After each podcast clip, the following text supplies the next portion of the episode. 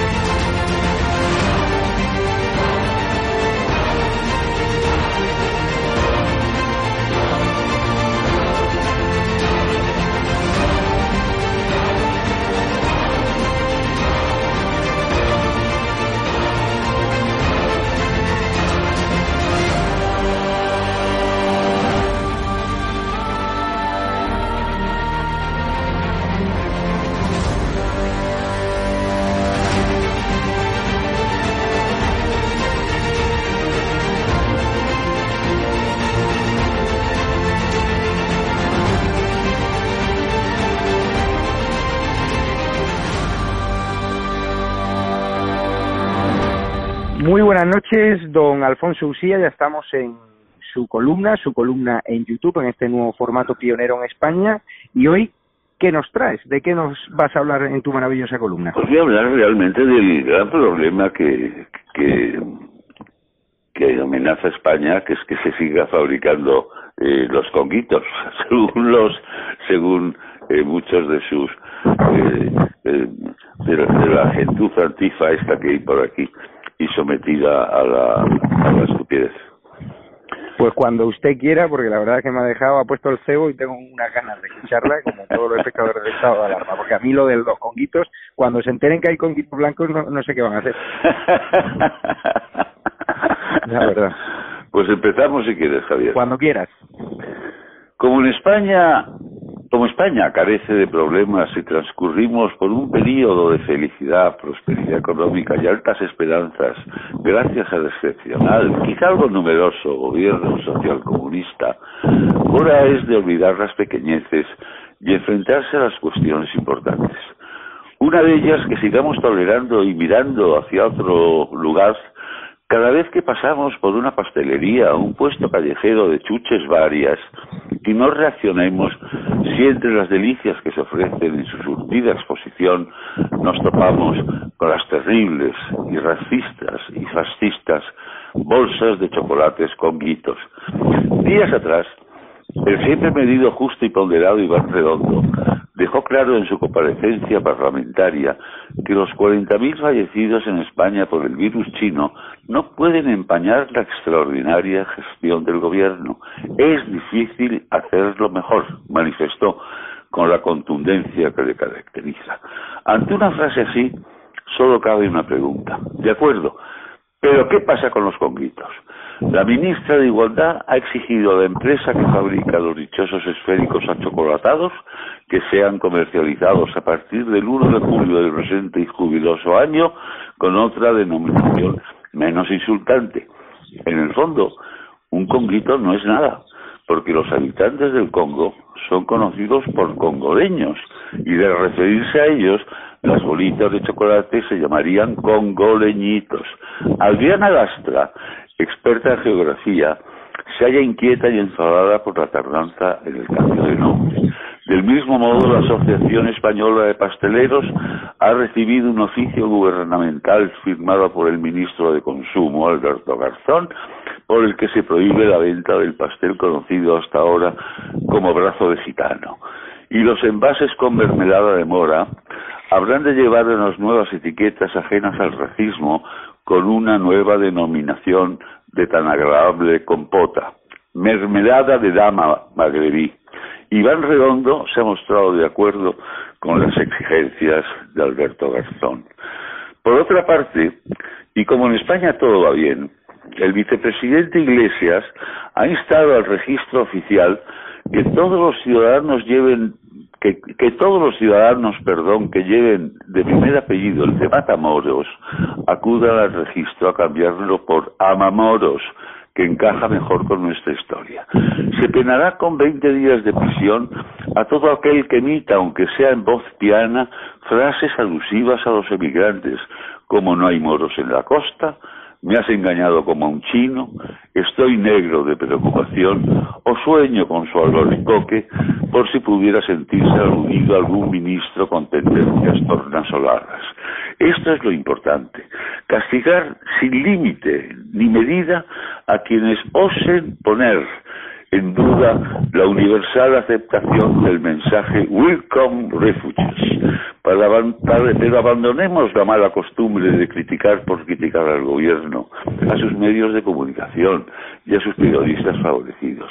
En estos días de confinamiento he aprendido que también Ferreira, Sana Pastor, Evo de Wyoming, Vázquez, Escolar y toda esa turba de presumibles beneficiados por el poder tienen derecho a emitir su opinión, aunque en muchas ocasiones y no me refiero exclusivamente a ellos, las opiniones dependan de las transferencias bancarias o de los puestos de enchufe de los gabinetes ministeriales.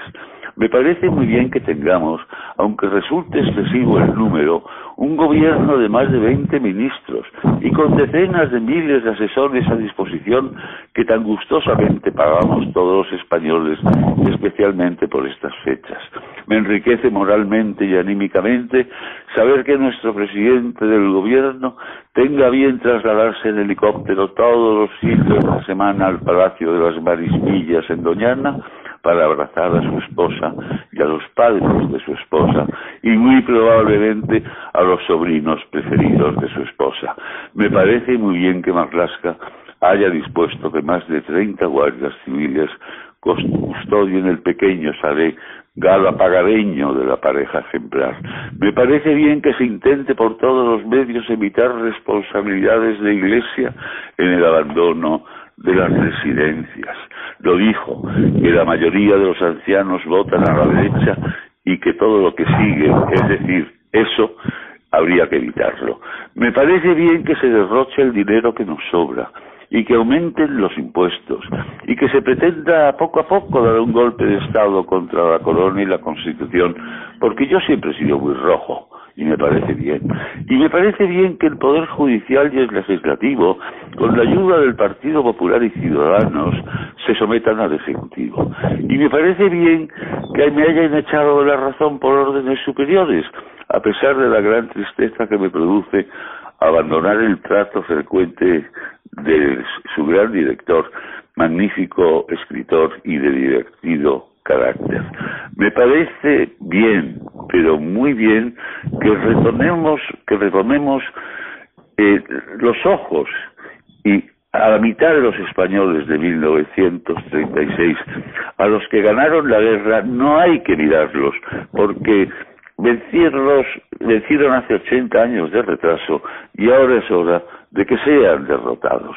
Me parece bien Zapatero y que terminen por ser apaleados los heterosexuales, pero me indigna y me indigna hasta límites insospechados que se sigan vendiendo bolsas de conguitos.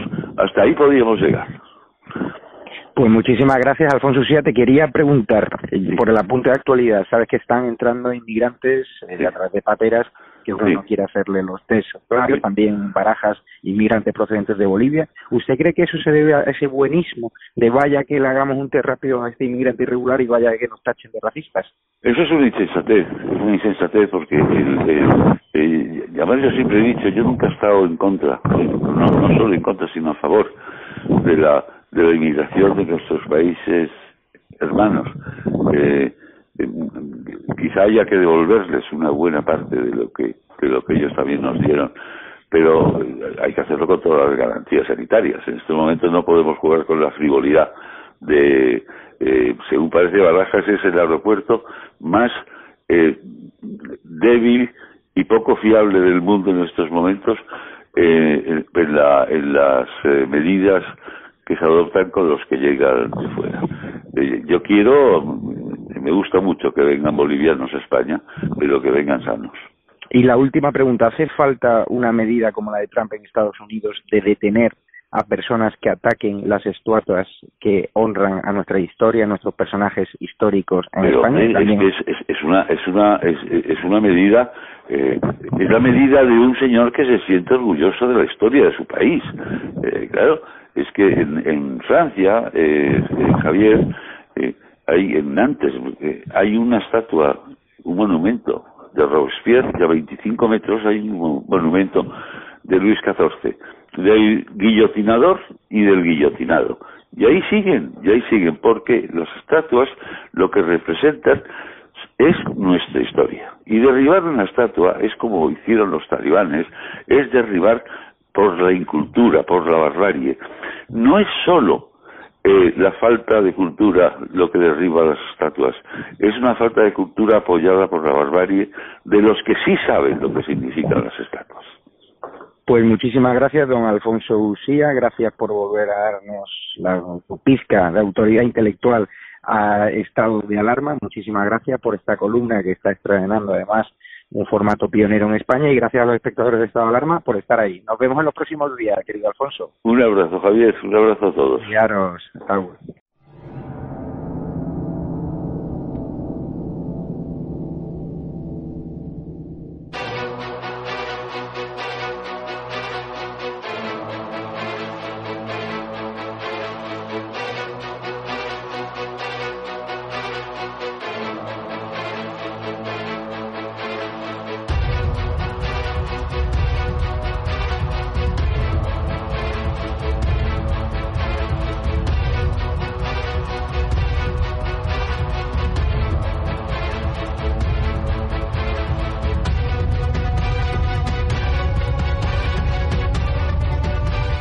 Negre denuncia que usted, como director general, es quien veta periodistas andaluces que son referentes del constitucionalismo.